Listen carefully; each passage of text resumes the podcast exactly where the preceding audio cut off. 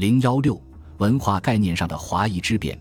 宋代现实中越来越深刻的民族危机，唤醒了知识分子对以尊王攘夷为己任的儒家主体文化的强烈认同和忧患意识。战场上的失利又迫使他们通过大力复兴传统儒学而排斥佛老异端。因此，文化概念上的华夷之变之华，基本上是指儒家文化；华夷之变之夷，却具有包括佛。老及外域等意志文化在内的更为广泛的内涵。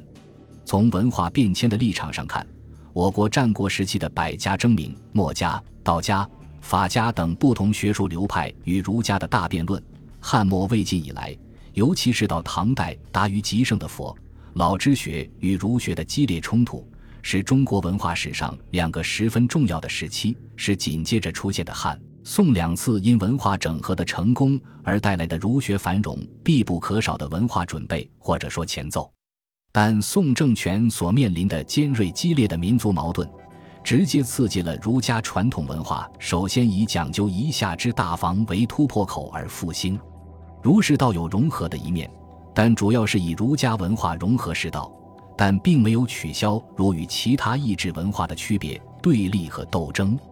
石介所著《中国论》，既有地域概念上的华夷之变，也有文化意义上的华夷区分。石介认为，非君臣、父子、夫妇、兄弟、宾客、朋友之位是有被人道的，而造成被人道的原因，正是文化意义上的夷狄之入侵。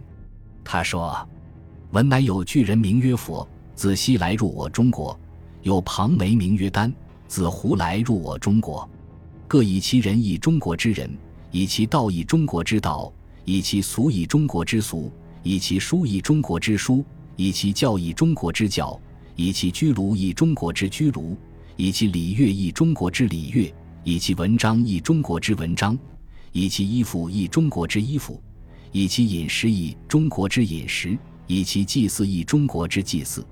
佛来自印度，自然可以说是胡人；老丹是中国人。怎么也说他自胡来入我中国呢？这便是实际沿用唐代韩愈的观点：“孔子之作《春秋》也，诸侯用以礼，则夷之；近于中国，则中国之。”可见，实界文化意义上的华夷之变同样基于彼端。作为实界的老师，史称宋初三先生之一的孙复，著有《儒儒》一文，则能显出实界思想的师承关系。孙复说。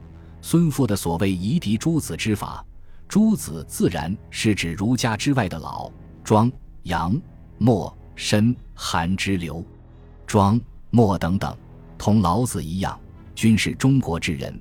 孙复亦以夷狄看待。所谓天下之人，须为夷狄矣，和其弟子实解中国不为中国矣，都是同样的意思。将儒家文化之外的所有意志文化，都视为夷狄诸子之法。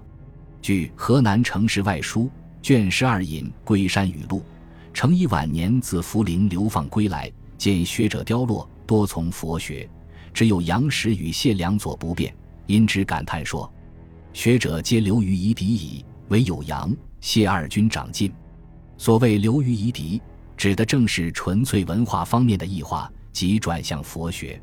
从这一逻辑出发，只要离开了以儒家为本位的传统文化。人伦道德便都成了夷狄。程颐在总结五代之乱的历史教训时说：“唐有天下，如贞观、开元间，虽好治平，然亦有夷狄之风。三纲不正，无父子君臣夫妇，其原始于太宗也。故其后世子弟皆不可使。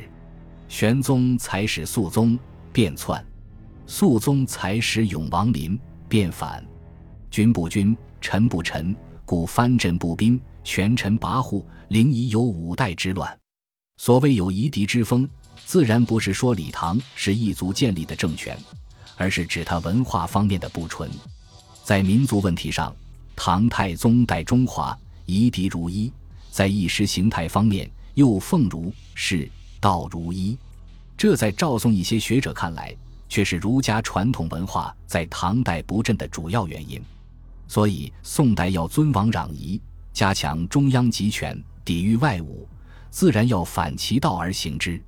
苏轼在《王者不至夷狄论》中指出：“春秋之极戎狄者，非极纯戎狄者，即复以中国而流入于戎狄者也。”胡安国在其《春秋传》卷十一的解释中，对这种文化上的华夷之分做了更加清楚的说明：“中国之为中国，以其有父子君臣之大伦也；一失，则为夷狄矣。”所谓父子君臣之大伦，即具体化为三纲五常等社会准则的儒家伦理观念。不难看出，宋之华夷之变，更重要的还是文化的区别。当然。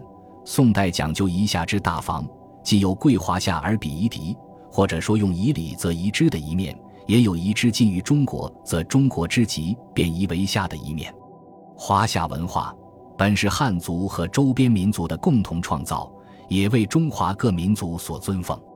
如公元九百一十六年，辽主耶律阿保机自立为皇帝，参照的便是汉族国家的模式。辽王朝自建立伊始。许多做法都表示了对儒家文化的认同。十一世纪初期在位的辽圣宗耶律隆绪喜读贞观政要，既习汉籍又能吟汉诗，汉化的意象十分明显。西夏自唐到宋初，本来就是中国西境的一个民族自治刺史州。公元一千零三十八年，元昊正式建国时，即仿汉宫仪自立为大夏皇帝。此后，党项族上层统治集团内部虽然常常发生奉行汉礼或藩礼的争议，但汉化的趋向也占有明显的优势。对于这种趋向，宋廷大多采取积极促成的态度。宋廷经常赠送儒家经典以及经过汉人翻译润色的佛经等汉文书籍给对方，有时辽夏也派使节来索取。宋廷派出去的使节。即使负有解决边境问题的使命，也乐于在宴会之间同对方用汉文吟诗应酬等等。同时，宋朝也汲取其他文化。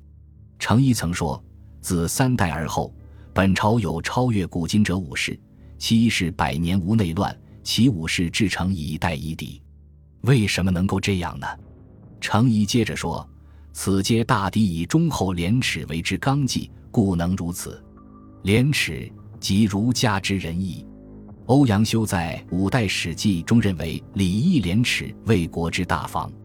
程颐在欧阳修廉耻之前，另加忠厚二字，与欧阳氏提法略有不同。宋代文化在宗儒为本的基础上，禁用奇学而融合其他文化的文化路径，泛滥失老，而反求诸六经，使儒学有了更新的可能。对于宋代关于夷夏之变的议论。